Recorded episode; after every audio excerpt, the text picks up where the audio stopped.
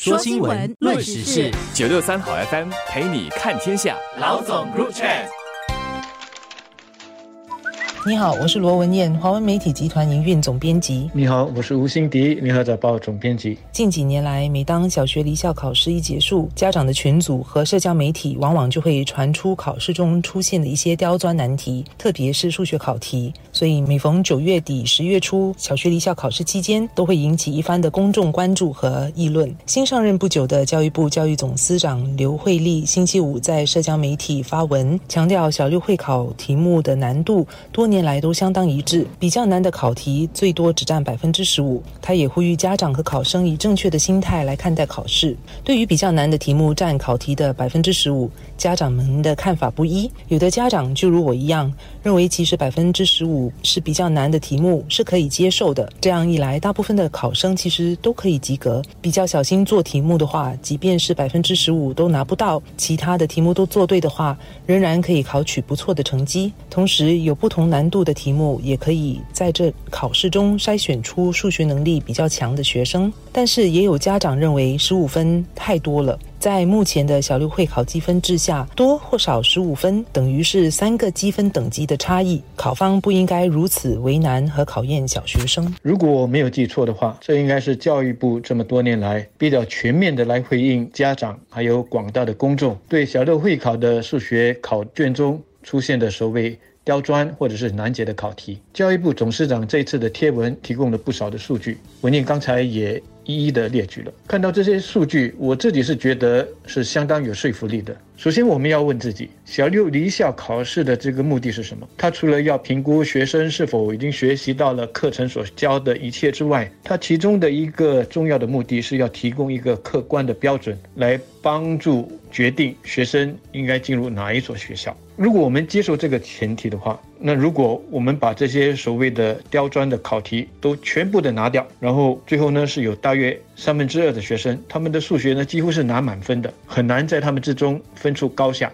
哪一些是数学好的，哪一些是数学精的，哪一些呢又是数学高才的？那究竟这是不是一件好的事情呢？就好像奥运会的一百米赛跑，你说哦，我们为了鼓励所有的参赛者，所以呢，你只要在十一秒内跑完一百米就可以拿金牌了。那些没有概念的，呃，我要提醒啊，现在的世界纪录呢是九秒多，那这个是不是就真的是皆大欢喜了呢？所以。我觉得每一年的考试之后，有些孩子他没有办法解答所有的考题，那其实是一件正常的事情。而如果你的孩子正好是属于没有办法解答的，正确的做法，我觉得不是去投诉教育部，而是去怎么鼓励自己的孩子不要放弃。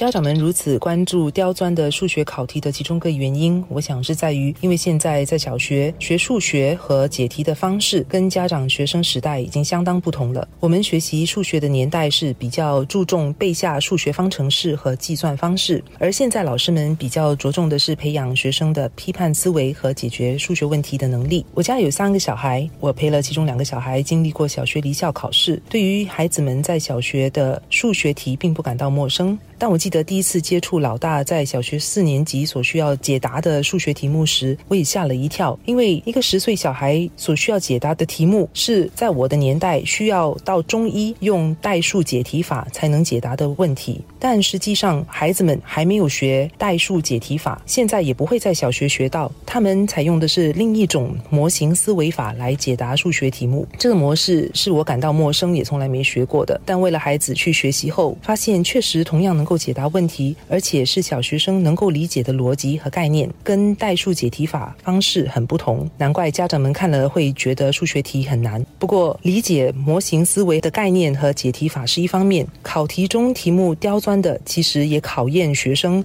能否在考试压力下清晰的去思考问题，还有应用一些生活的常识去解答这些比较难的题目。我去翻查了一些资料，新加坡教育部呢是在上世纪八十年代开始这种用模型。思维法来教导小学生，让他们用这套方法来解答数学习题。这些年下来，这样的一种解题法已经在国际学界小有名气，不少专家都在研究这个模式，而且有些专家也在其他国家去推广。正如文彦所说，那些在八十年代之前上小学的人都没有学过这一套解题法，所以当自己的小孩子上小学，并且在数学的课业上遇到困难向父母求助的时候，父母呢就会觉得哇，怎么现在的数学这么难解？小小年纪就要用代数了？其实这个只是思维法的不同而已。我们的孩子从小学习这种思维法，不只可以用它来解答数学的难题，而且往后当他们在生活中遇到什么难题的时候，也可以用这种思维法解决。那些在八十年代开始就学习这一套解题法的人，现在其实已经是为人父母了，他们的孩子可能正在接受小六会考，或者是早已经过了小六会考的这个阶段了。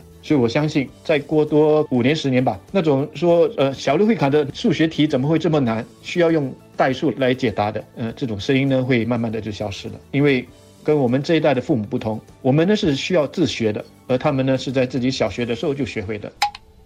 其实，新加坡家长如此关注小六会考数学题的这个现象，也是相当奇特的。为何只是小学呢？又不见得家长如此关注 O 水准或 A 水准考试中的难题。这其实也体现了新加坡教育制度的一个特征，反映家长对小六离校考试的重视。一方面是孩子们在考小六会考的时候年纪还小，才十二岁，仍处于家长必须密切关注的年纪。孩子们升上中学之后，其实大多都不让父母管了。另外是小学离校考试成绩将决定孩子们上哪一间中学，而以一般新加坡家长和学生对于名校的重视，家长难免会把筹码都放在帮助孩子准备小学离校考试，帮助他们争取最好的分这也使得 PSLE 成为家长感到压力最大的一个全国会考。但对于学生而言，我始终认为他们感受到多少压力，在很大程度上也取决于家长的态度。家长如果是特别看重小六会考成绩，一直期盼孩子要考上名校中学，孩子们自然会倍感压力。对于这类比较刁钻题目的态度，如果家长是采取一种批判、无法接受的姿态，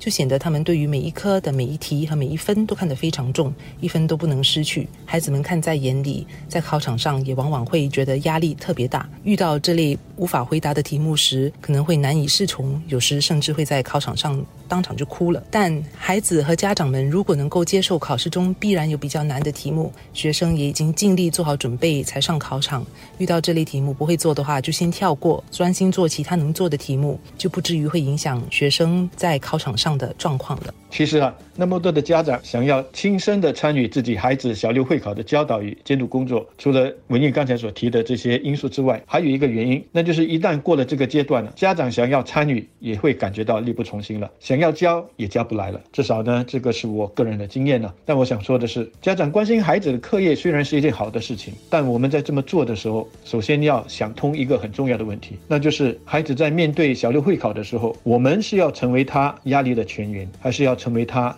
力量和信心的泉源。先想通好这个事情之后，当你在跟他们一起复习课业，那么看到他平时拿回来的成绩单，或者是最后考到的那个会考成绩的时候，你就会知道要以什么心态和方法来和他们沟通了。我知道很多家长会说：“诶，这个问题很难想通吗？”当然是要成为他的力量和信心的泉源了。但不幸的是，往往我们所做的不是这样子，我们往往反而成了他们压力的泉源。我觉得这是我们做家长的需要时时。反省的地方，而这个问题呢，不只是在孩子面对小六会考的时候要去想通，即使他们长大了之后，当他们在工作、在找对象、在谈恋爱、组织家庭的时候，我们都要时时的问自己这个问题。同样的，这就是我自己的经验之谈。